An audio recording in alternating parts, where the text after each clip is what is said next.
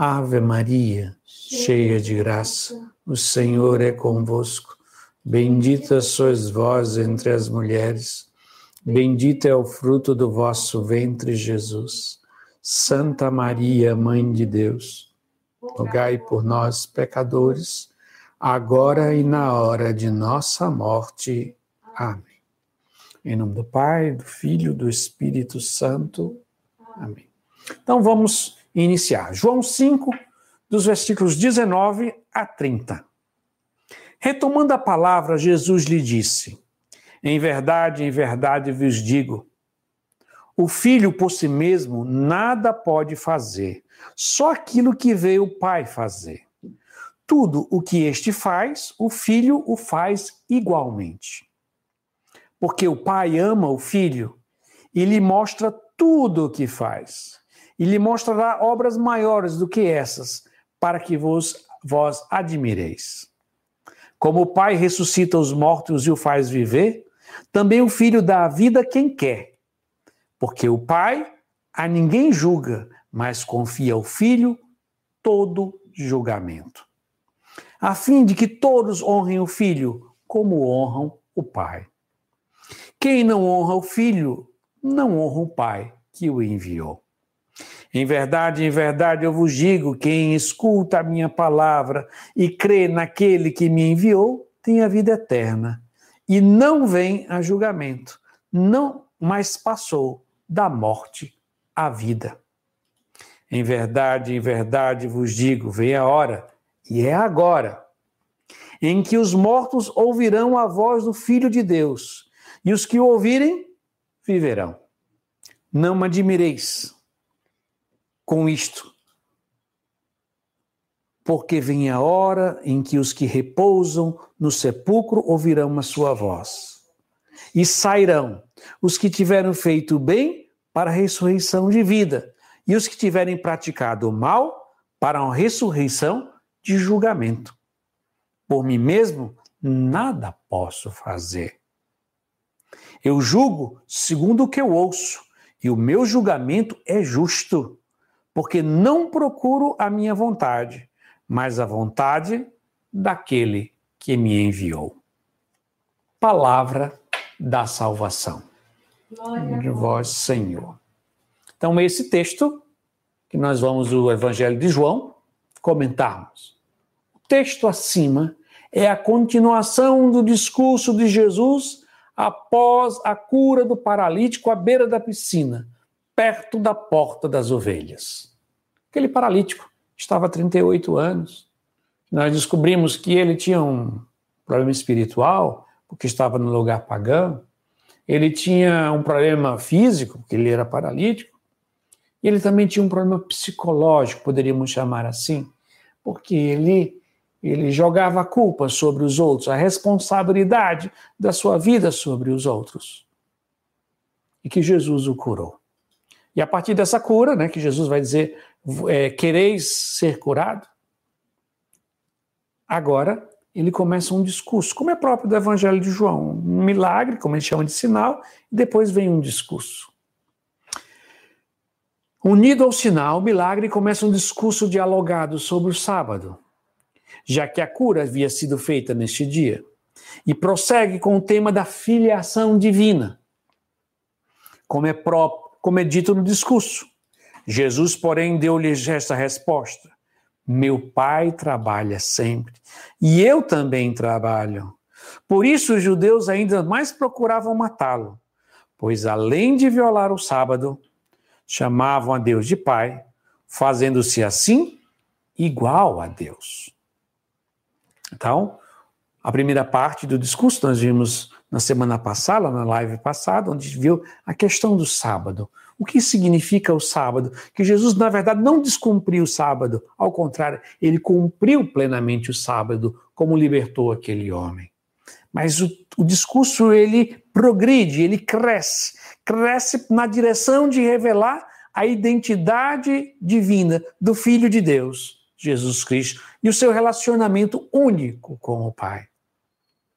O tema da filiação divina de Jesus é central de todo o quarto evangelho. Então você vai ver esse tema recorrente. É uma das chaves de leituras principais. É um tema que perpassa todo o Evangelho de João e revelar essa filiação. Primeiro, para revelar que Jesus é Deus. Depois, para revelar esse, esse relacionamento íntimo que ele tem com o Pai. Que o segredo de Jesus está na sua relação com o Pai. E Jesus usa um acontecimento da vida cotidiana do seu tempo para nos introduzir no grande mistério da sua identidade. Na sua época, as profissões passavam de pai para filho, e por isso ele diz: o que o pai faz, o filho também faz. Podemos ver nessa palavra uma referência ao seu aprendizado com José na carpintaria. Foi vendo José trabalhando na carpintaria, observando cada detalhe, que Jesus aprendeu esta arte. Então, na, na época de Jesus, era assim. Se você era pastor de ovelha, seu filho ia ser pastor de ovelha. Se, o seu, se você era é, carpinteiro, seu filho ia ser carpinteiro. As profissões passavam, as profissões passavam de pai para filho. Não existia essa, existia essa mobilidade social e profissional como nós estamos acostumados hoje no mundo ocidental, onde as pessoas vão migrando. Né? Quem conhece esse pessoal, às vezes mais antigo, às vezes de descendente de italianos, tudo, você vê como ainda os pessoal mais antigos ainda tem essa coisa de passar de pai para filho um pouco a profissão. Os pais querendo que os filhos, quem tinha um comércio, querer que o seu filho também continuasse com o comércio. Mas na época de Jesus, isso era algo bem firme, bem arraigado e forte naquele ambiente. Mas agora, ele usa essa linguagem tão próxima da realidade cotidiana de sua época para revelar sua relação filial com o Pai Celeste. Ele vai dizer que aquilo que acontecia naquela época na relação de pai com filho na profissão, Jesus vai dizer que acontece entre ele e o Pai. Entre Deus, Pai, e ele. O que o pai faz, ele faz também. Como o pai vê as coisas, ele vê também. Ele escuta tudo do pai, faz tudo que o pai manda. Então, todo o evangelho de João, você vai ver essa docilidade, como ele diz para a samaritana: Meu alimento é fazer a vontade do pai. Eu não faço nada que o meu pai não tinha mandado fazer. Então, esse coração dócil, essa docilidade de, de filho, que vai sendo apresentado no Evangelho de João. Jesus é o Filho. E isso nos revela que sua identidade é, isso nos revela que sua identidade é profundamente relacional. Assim, é impossível plenamente é, conhecê-lo a não ser quando contemplamos sua relação com o Pai. Quando dizemos que alguém é filho, a primeira coisa que alguém vai perguntar, de quem? É a mesma coisa quando nós falamos, fulano é pai. Qual coisa que alguém vai dizer? De quem? Ou mãe, de quem? As, a identidade do pai e do filho, ela é essencialmente relacionamento. Filho só é filho porque tem pai, porque tem mãe. E assim é essa é essa imagem que nós quando nós dizemos que Jesus é o filho de Deus, nós estamos dizendo que Jesus tem uma identidade relacional. Isso tem um peso muito grande de compreender quem é nosso Senhor Jesus Cristo. É nessa relação eterna de amor e de obediência ao Pai que é revelado quem é Jesus.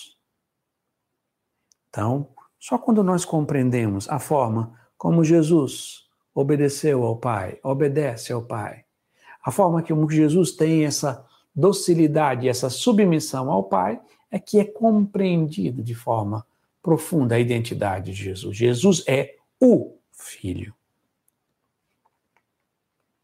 Podemos tentar nos aproximar de Jesus pelos seus títulos como Salvador, Messias, Senhor e tantos outros mas eles vão nos mostrar facetas de sua missão, fragmentos de sua identidade.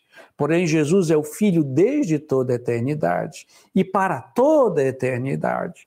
Essa é sua identidade fundamental, na qual todos os outros títulos se encaixam. Eu gosto de brincar, usando uma linguagem mais próxima da nossa, eu posso dizer que eh, ah, os títulos de Jesus, nós podemos compará-los como? Como empregos. Jesus é o Salvador. Ele desde sempre ele não foi o Salvador. No seio da Trindade, ele sempre foi o Filho.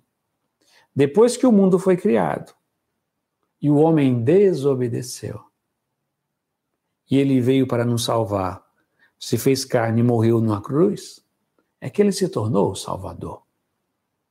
Então, é uma missão que ele realizou no tempo.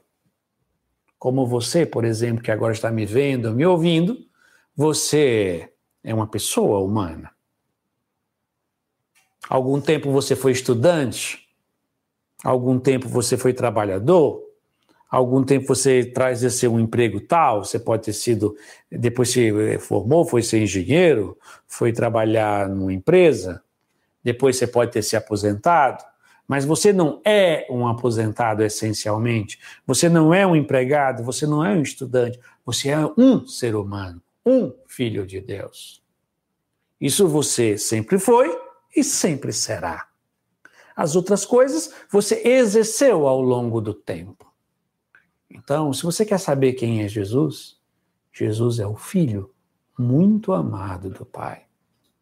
Só quando nós entramos no segredo do relacionamento entre Jesus e o Pai, é que nós começamos a tocar, pelo menos nos aproximar do mistério central, no âmago da identidade de quem é nosso Senhor Jesus Cristo. Nesse discurso de Jesus, nos é evidenciado algo do eterno relacionamento entre o Pai e o Filho que vivem na Trindade. Nessa relação, o pai é aquele que no seu amor está sempre a doar tudo ao seu filho. E o filho devolve tudo o que recebeu do pai, numa atitude de amor que se expressa de obediência e doação.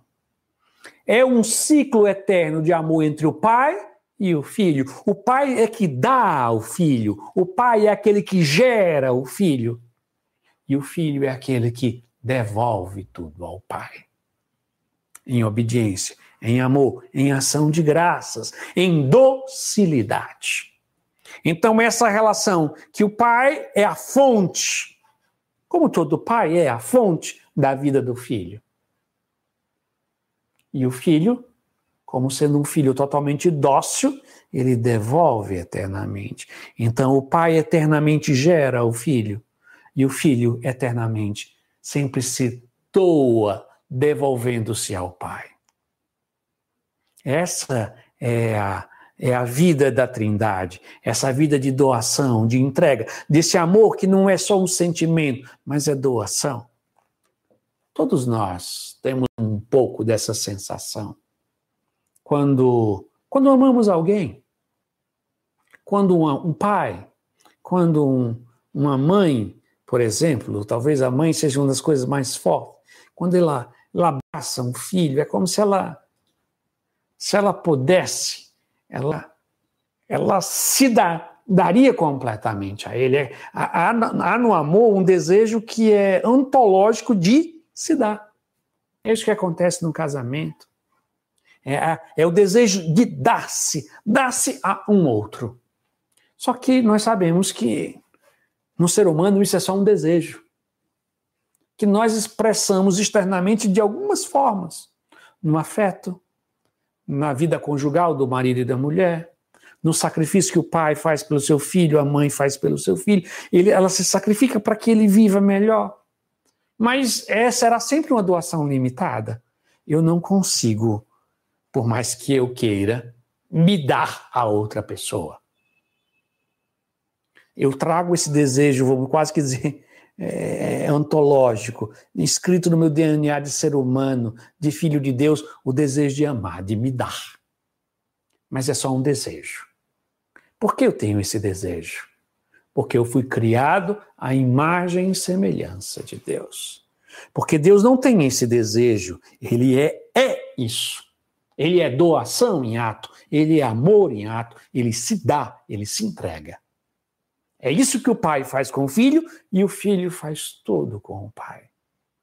E como nós vamos ver mais adiante, quando o Verbo se fez carne e habitou entre nós, nós nos tornamos também participantes dessa, desse ciclo de doação.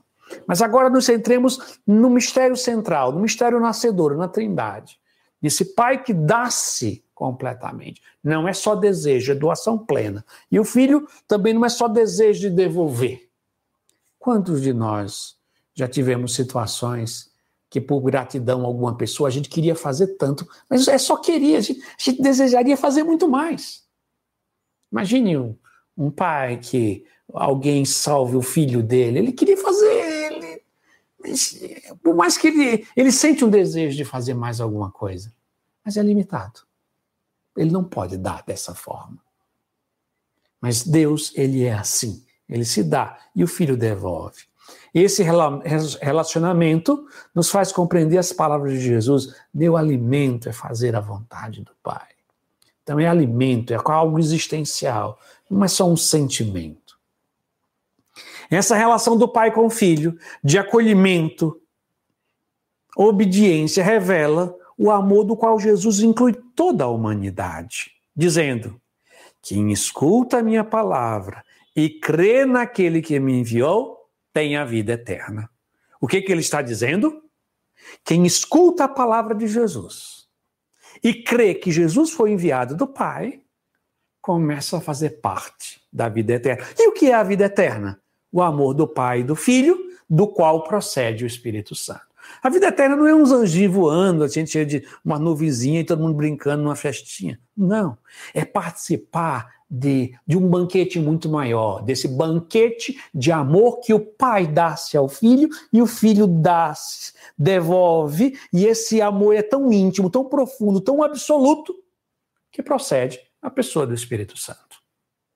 Esse é, é, disso que crê em Jesus, que Jesus foi enviado do Pai. Quem escuta as palavras de Jesus e, e crê nele, começa a participar da vida eterna, desse relacionamento íntimo da Trindade. Nesse texto, vemos algo que de maneira especial o Pai deu ao Filho. Pois assim como o Pai possui a vida em si mesmo, do mesmo modo concedeu ao Filho possuir a vida em si mesmo Além disso, deu-lhe o poder de julgar, pois ele é o filho do homem. Então, um dos poderes que o pai concedeu ao filho foi o do julgamento. O poder de julgar que, deu, que o pai deu ao filho é expresso por uma figura do Antigo Testamento que é o filho do homem. Ele é um personagem que aparece em uma visão no livro do profeta Daniel, num contexto de julgamento final. Vejamos. Em imagem noturna tive esta visão. Entre as nuvens do céu vinha alguém, semelhante a um filho do homem. Chegou até a porta, até perto do ancião. Foi levado à sua presença. Foi-lhe dado a soberania, a glória, a realeza. Todos os povos, nações, línguas hão de servir-lhe. Seu poder é um poder eterno que nunca lhe será tirado, e sua realeza é tal que jamais será destruída. Então, já no Antigo Testamento, no livro do profeta Daniel, já falava dessa figura misteriosa do filho do homem, que viria para julgar. Então, o filho do homem é como a imagem do Messias, do servo sofredor. São prefigurações da pessoa de nosso Senhor Jesus Cristo. O que existe de mais particular do Evangelho de João em relação ao julgamento é que ele não dá ênfase a um fato do futuro, mas esclarece que o julgamento se dá no momento que se escuta a palavra de Deus, sempre no momento presente. Quando a gente lê os sinóticos, ele, ele sempre dá mais ênfase, né? Marcos, Mateus, Lucas os outros evangelistas, eles falam de quê? de um julgamento final que vai acontecer no futuro. João sempre apresenta esse julgamento no momento presente. É aquele momento. O julgamento é agora, é agora. Você está escutando a palavra de Deus. Se você acolhe, você experimenta a vida eterna. Se você rejeita, você está rejeitando a vida eterna. Então o julgamento se dá no momento que se escuta a palavra de Deus. E o texto continua dizendo: Em verdade, em verdade vos digo, quem escuta a minha palavra e crê naquele que me enviou, possui a vida eterna. Preste atenção, Jesus não diz possuirá a vida eterna, mas possui agora. Se você crê na palavra de Jesus, a vida eterna começa a penetrar na sua vida agora.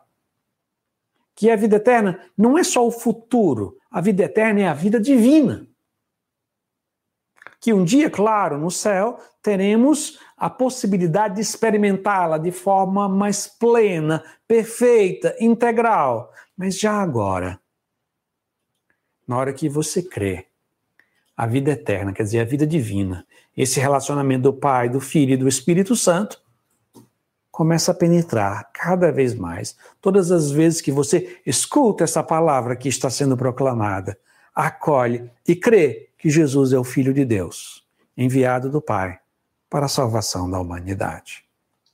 Então, é, quem escuta a minha palavra, quem possui a vida eterna e não vai a julgamento, mas passou, passou da morte para a vida. Em verdade, em verdade vos digo, vem a hora, e é agora, em que os mortos ouvirão a voz do Filho de Deus, e os que ouvirem viverão. Assim, o julgamento consiste no fato de cada pessoa se colocar diante de Jesus com fé ou incredulidade. Então, é, Jesus no Evangelho de João vai sempre apresentando que é no momento presente que você vai tomando essa opção de crer ou de não crer. Jesus, no final do discurso, retoma o tema principal: é a sua relação com o Pai, dizendo: Eu não posso fazer nada por mim mesmo. Julgo segundo o que escuto, e o meu julgamento é justo, porque procuro fazer não a minha vontade, mas a vontade daquele que me enviou.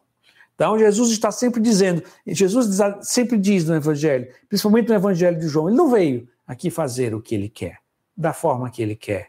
Ele não fala o que ele quer, ele fala o que ele ouviu do Pai. Ele faz o que o Pai o mandou fazer. Assim, o Pai deu a ele o poder de julgar, mas seu julgamento é conforme a vontade do Pai. Mais uma vez fica claro que a relação de amor que se expressa na doação e obediência entre o Pai e o Filho nos revela quem é Deus no seu mistério maior, que é a Trindade. Então é um mistério de doação, de amor, de entrega, de docilidade é esse o mistério íntimo da vida de Deus.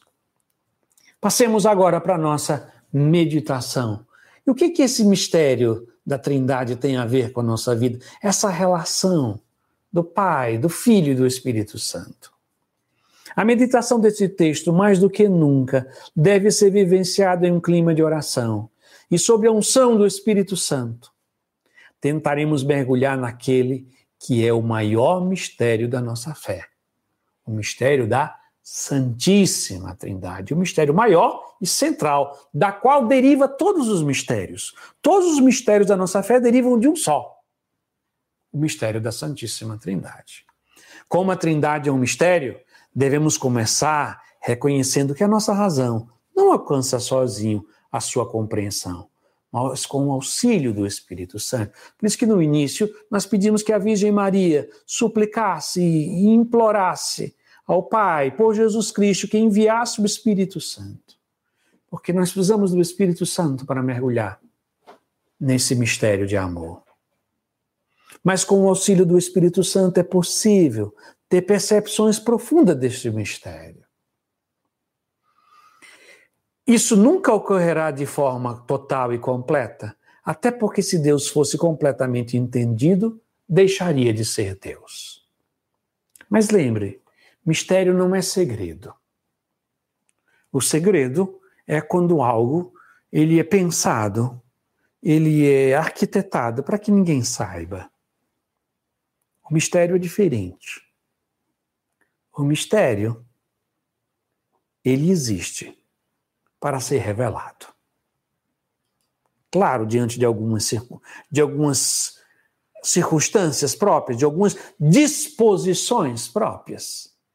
Mas o mistério não é um segredo. Então a Trindade não é um segredo, ele é um mistério. Que precisamos aprender a forma de penetrar nesse mistério, sabendo que ela não é unicamente racional, mas também não é irracional. Porque uma coisa é, a coisa é a razão, uma coisa é irracional, é abaixo da razão, é a irracionalidade. Quando alguém fica embriagado, por exemplo, com álcool, ele fica irracional.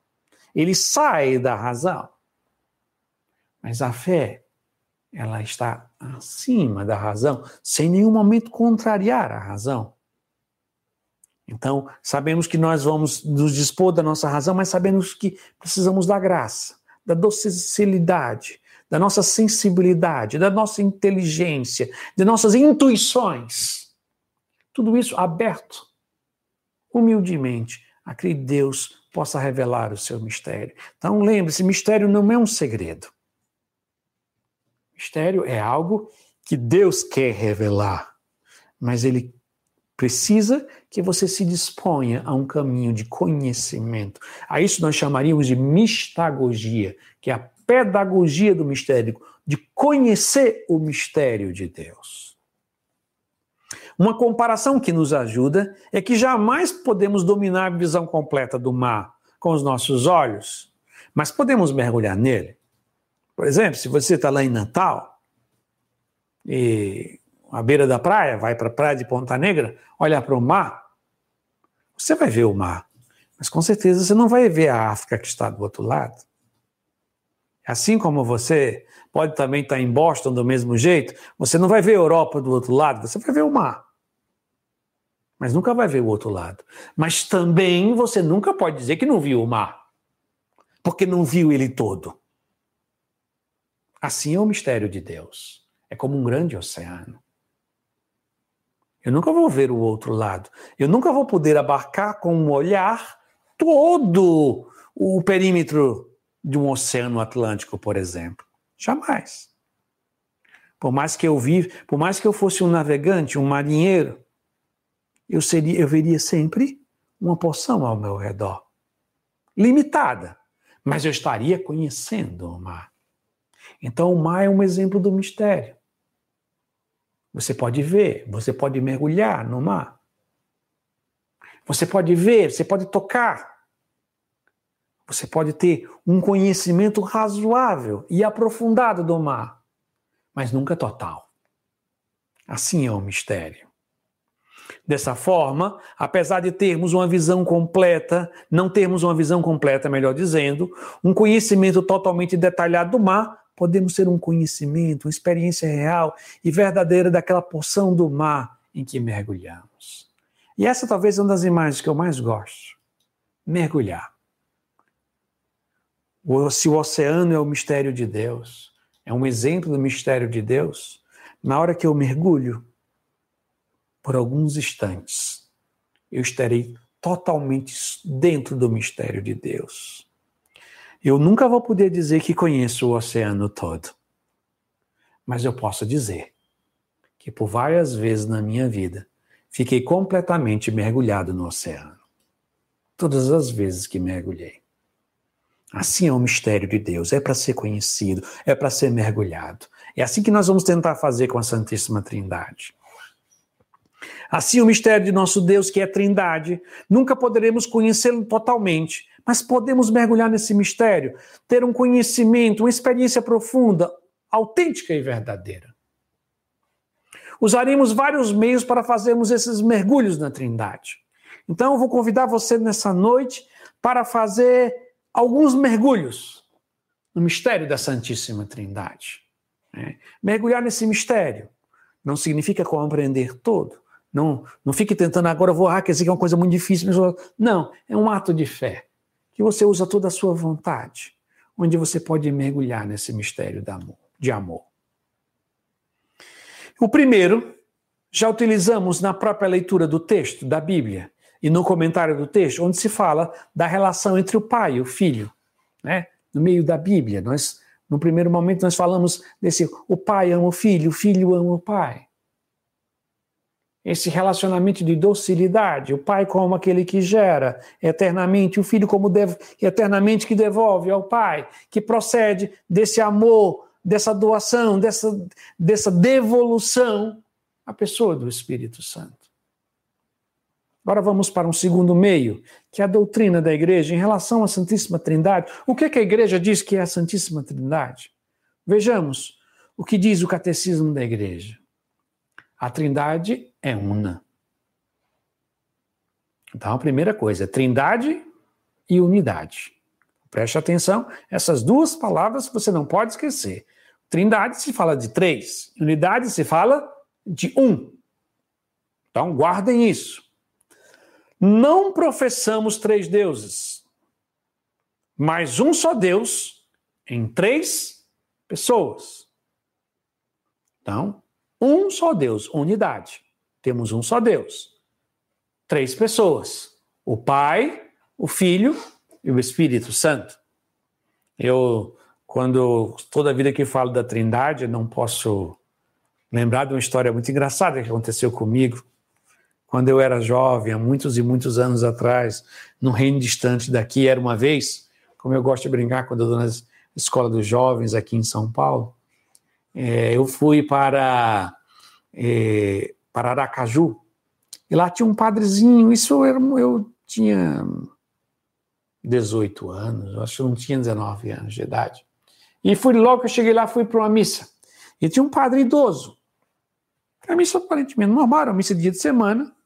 E o padre estava dando a comunhão. E esse padre tinha um hábito. Quando ele via alguém muito distinto, muito diferente do que era o, o público dele, ele perguntava, antes de dar a comunhão, com a hóstia consagrada na mão, ele, em lugar de dizer o corpo de Cristo, ele dizia: Quantos Deus há?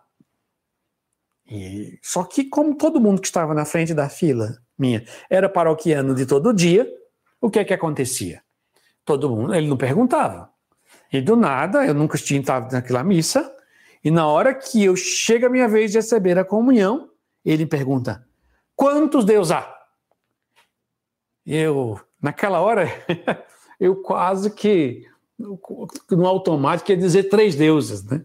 Mas na hora, claro, o socorro do Espírito Santo e, a, e o senso fide voltou automático na minha mente. Ele disse, um só Deus. Aí ele disse, ai, corpo de Cristo. E ele comungou. Depois eu fui saber que ele era, se alguém dissesse três, ele se negava de dar a comunhão. Né? Era a forma dele saber se a pessoa era, vamos dizer assim, um autêntico católico não. É um, um método meio assim, meio estranho, mas muito interessante. Claro que não vou aconselhar nenhum padre que seja, nenhum ministro extraordinário da comunhão que faça isso, né? Mas mas é um meio muito interessante. Hoje, voltando no tempo, eu digo, é, porque essa é a fé, da, é a fé mais básica. Um só Deus em três pessoas. É? Essa é a fé fundamental da igreja, da qual deriva todo o resto do nosso credo. Então, a trindade consubstancial, as pessoas divinas não dividem entre si a única divindade, mas cada uma delas é Deus por inteiro. Né? O pai é aquilo que é o filho, e o filho é aquilo que é o pai. E o Espírito Santo é aquilo que são o pai e o filho. Isto é, um só Deus por natureza. Então eu posso dizer Deus, Pai. Eu posso dizer Jesus é Deus. Eu posso dizer o Espírito Santo é Deus. O Pai é Deus, o Filho é Deus, o Espírito Santo é Deus. E quantos deuses tem? Um só. Um só Deus em três pessoas. Mas cada um deles é plenamente Deus. Esse é o mistério da Santíssima Trindade. Cada uma das três pessoas, dessas três pessoas, essa realidade, isto é, sua substância, essência ou natureza divina. As pessoas divinas são realmente distintas entre si. Eu posso uma hora dizer assim: Pai, me ajude. Outra hora eu posso dizer, Jesus, eu te adoro. Outra hora dizer, Espírito Santo, me ilumine. Eu estou falando com pessoas distintas. Né? É o Pai, o Filho e o Espírito Santo. Deus é único, mas não solitário. Pai, Filho, Espírito Santo não são simplesmente nomes que designam modalidades do ser divino pois são realmente distintos entre si. Não vai dizer que é modalidade. Deus tem hora que ele age como pai, tem hora. Não, não. É pessoas distintas.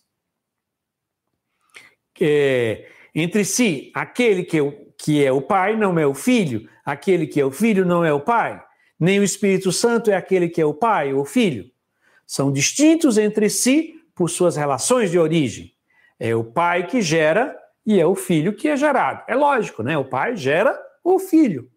E o filho é gerado. E o Espírito Santo é aquele que procede do pai e do filho. As pessoas divinas são relativas umas às outras, pois não divide a unidade divina, distinção real das pessoas entre si, reside unicamente nas relações que se referem umas às outras. Por isso que o pai é o pai do filho. E o filho é o filho que é aquele que é do pai. Né? Eles derivam uns dos outros. Nos nomes relativos das pessoas, o pai é referido ao filho e o filho ao pai. E o Espírito Santo aos dois.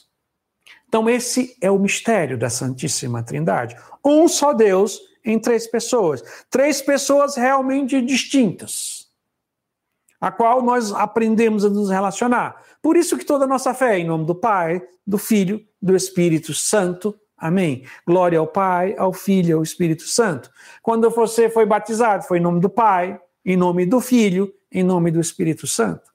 Quando você casou e essa aliança foi colocada na mão esquerda, o, você disse: eu, eu te recebo, meu esposo, em nome do Pai, do Filho, do Espírito Santo, e foi dizendo essas palavras que você colocou a aliança na mão do seu cônjuge na mão esquerda, no dedo da mão esquerda. Né? Então, tudo em nome da Santíssima Trindade. Então, essa é a fé da igreja. Uma só pessoa, um só Deus, em três pessoas distintas, né? que agem o Pai com o Filho. Por isso que nós podemos dizer que Deus é amor. Porque amor só existe se existe pessoas se relacionando. Uma pessoa sozinha morando no, numa ilha, ela não ama. Ela precisa se relacionar com o outro. Se Deus fosse solitário, ele não pode, nós não poderíamos dizer que Deus era amor. Deus, desde toda a eternidade, é amor antes do mundo ser criado.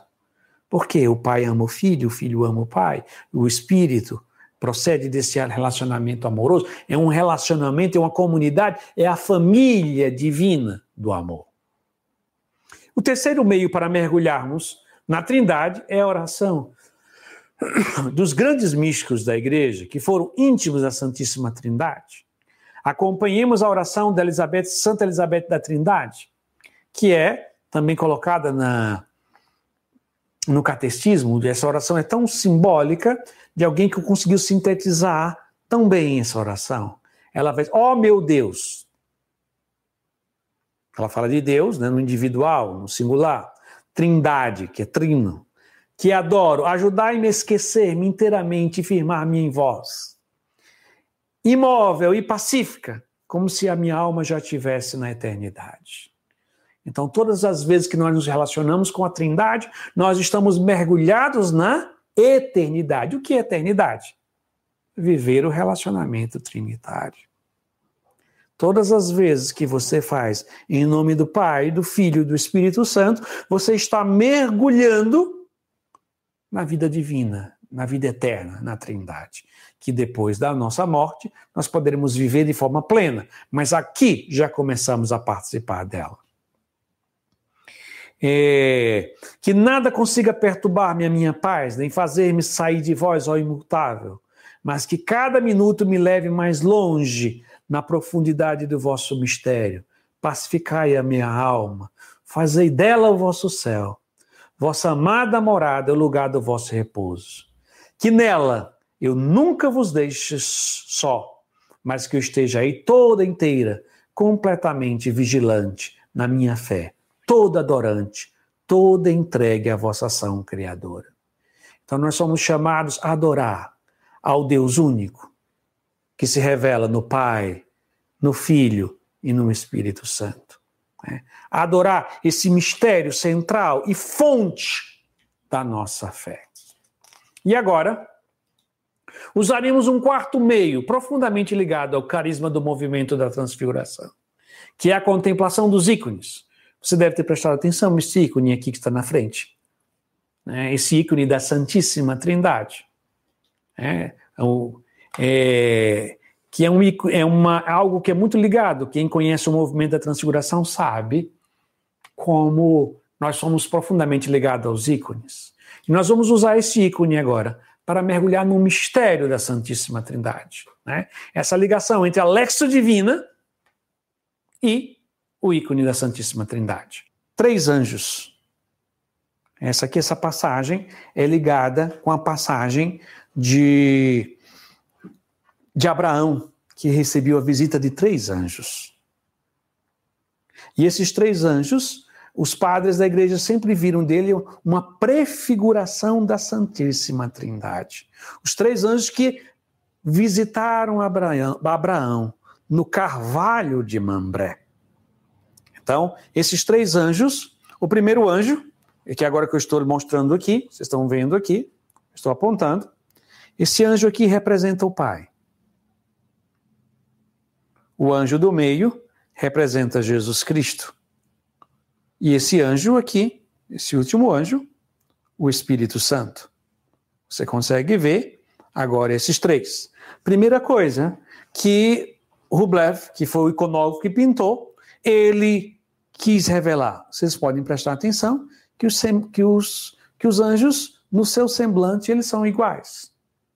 Nisso, o, o Iconov quis representar que eles têm a mesma natureza. Eles são, cada um é Deus, o Pai, o Filho e o Espírito Santo. Cada um traz na mão aqui segurando um cajado.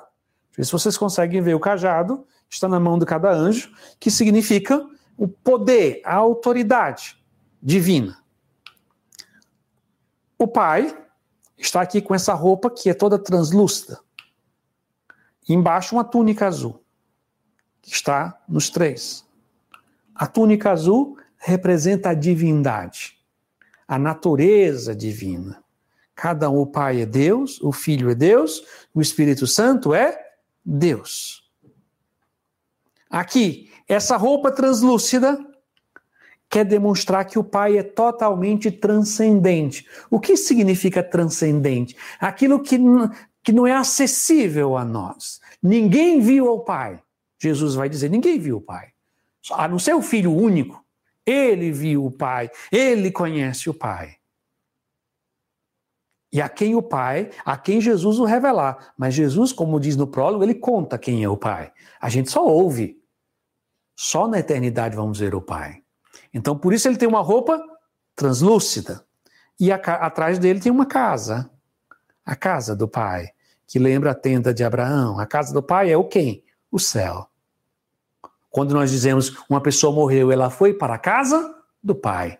Então aqui está o pai atrás.